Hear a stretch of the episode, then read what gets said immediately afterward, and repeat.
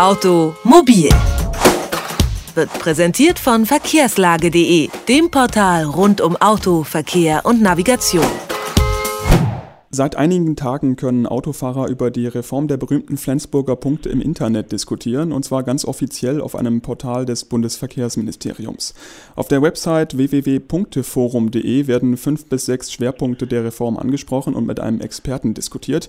Das neue Punktesystem sieht maximal acht Punkte vor, bisher waren es 18. Künftig ist man den Führerschein also schon mit acht Punkten los. Ob die Punktereform Wirkung zeigen kann, das besprechen wir mit Wolfgang Schubert. Er ist der Vorsitzende der Deutschen Gesellschaft für Verkehrspsychologie. Schönen guten Tag, Herr Schubert. Schönen guten Tag. In Zukunft gibt es weniger Punkte, die aber deutlich mehr ins Gewicht fallen. Bei vier Punkten bekommt man eine Ermahnung, bei sechs eine Verwarnung und ab acht darf man sich erstmal vom Führerschein verabschieden. Bringt das jetzt Autofahrer dazu, vorsichtiger oder langsamer zu fahren? Äh, das, das sehe ich so äh, pauschal noch nicht. Dazu bedarf es noch Erklärungen, wie man denn die einzelnen Delikte im Straßenverkehr punktemäßig belegen will.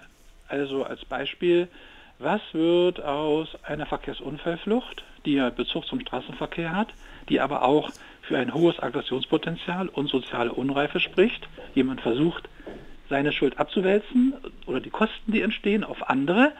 Äh, wie geht man damit um? Wie viele Punkte gibt es dafür? Gibt es überhaupt welche? Das ist alles offen. Aber es ist doch angedacht, entweder ähm, einen Punkt zu vergeben oder zwei. Ja, aber es gibt auch Überlegungen, ob man dafür überhaupt Punkte vergibt oder ob man sagt, äh, das Ganze, der von mir angesprochene Fall, geht in das Strafverfahren hinein, spielt verwaltungsrechtlich im Straßenverkehr überhaupt keine Rolle. Und das sehen wir anders. Die Punkte verfallen in Zukunft äh, nach einer bestimmten Frist, auch wenn man sich während dieser Frist wieder was zu Schulden kommen lässt. Bisher wurde die Verfallsfrist bei neuen Verstößen ja verlängert. War das alte System nicht vielleicht besser, um Wiederholungstäter abzuschrecken? Also ich sag mal, die, der Hinweis auf Transparenz und äh, leichtere Nachvollziehbarkeit äh, und Überschaubarkeit für den Einzelnen, das ist richtig, da muss was passieren. Äh, ob allerdings die Halbierung der Punkte mit den mit der Mitnahme der Fehler des alten Systems zu einer Verbesserung führt, das ist noch nicht erwiesen. Man kann äh, die Punkte, Punktereform generell zusammenfassen und sagen, dass man bei der Punktevergabe in Zukunft weniger nach Schwere der einzelnen Vergehen differenzieren kann. Es gibt ja nur noch die Möglichkeit, ein oder zwei Punkte zu vergeben. Äh, denken Sie, dass das förderlich für das Verkehrsverhalten ist? Also ich denke, äh, was noch, äh, nach dem, was ich jetzt überschaue, es ist ja noch lange nicht so ausreichend informiert, was man eigentlich vorhat. Es sind immer nur Bruchstücke, die angeboten werden, dass ich denke, man muss den Leuten viel, viel früher eine Rehabilitationsmaßnahme anbieten. Also sie rechtzeitiger aufmerksam machen, dass sie ein Verhaltensproblem im Straßenverkehr haben. Und hier so schnell wie möglich, nach Möglichkeit schon nach drei Punkten oder so, eine Reha-Maßnahme anbieten, also im Sinne von einer Beratung, um auf das Problem aufmerksam zu machen. Und das ist ein Fehler, der auch im alten System ist. Es ist zu hacklastig, die Beratung. Aber ich glaube, die ist gegenwärtig noch gar nicht im Punktesystem diskutiert im, im Internet. Äh, diese Punktereform hat das Bundesverkehrsministerium ja als Tacho dargestellt. Dort sind dann die Kategorien in Ampelfarben zusammengefasst. Mhm. Bei den mhm. ersten Punkten bekommt man also noch grün angezeigt, erst später dann gelb und rot, obwohl grün ja normalerweise eher signalisiert, hier ist alles noch okay. Äh, ist diese Ampelregelung eine gute Lösung? Also die, äh, eine Ampelregelung Regelung als solche, ja, aber die Farbgestaltung halte ich für unglücklich, weil sie also, also schwerwiegende Kommunikationsprobleme aufwirft. Genau das, was Sie ansprechen. Grün signalisiert, alles ist in Ordnung. Und das ist mitnichten der Fall. Man ist schon auf dem Weg die Treppe hinab, wissen Sie, und, und da sollte man nicht mehr mit, mit solchen Farben arbeiten. Es ist aber, ich sag mal, politisch kommunikationstechnisch nicht ungeschickt, werbepsychologisch, man hat alle Farben der Parteien mit drin.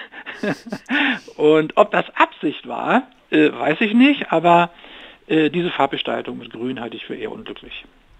Gibt auch ein falsches Signal. Wir haben es ja schon angesprochen, äh, seit vier Tagen darf der Autofahrer über eine Website dem Ministerium mitteilen, was er von der Punktereform hält. Was würden Sie denn aus verkehrspsychologischer Sicht Herrn Ramsauer als erstes empfehlen, um das Punktesystem zu verbessern?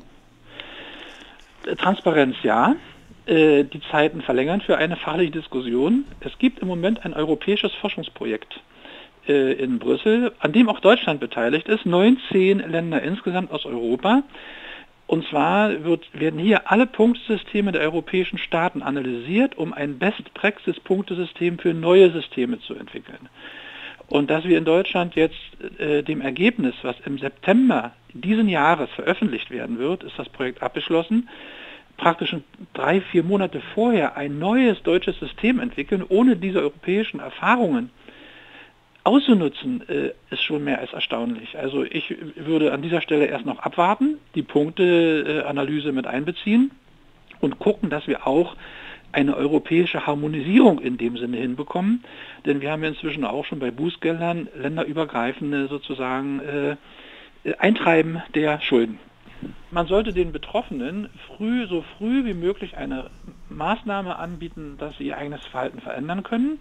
Und als dritten Punkt halte ich für ganz, ganz wichtig, äh, weil das einen unmittelbaren Zusammenhang hat zur Auffälligkeit im Straßenverkehr, es macht keinen Sinn, ein Gesetz zu verändern, wenn wir es anschließend nicht durch ausreichende Polizei kontrollieren.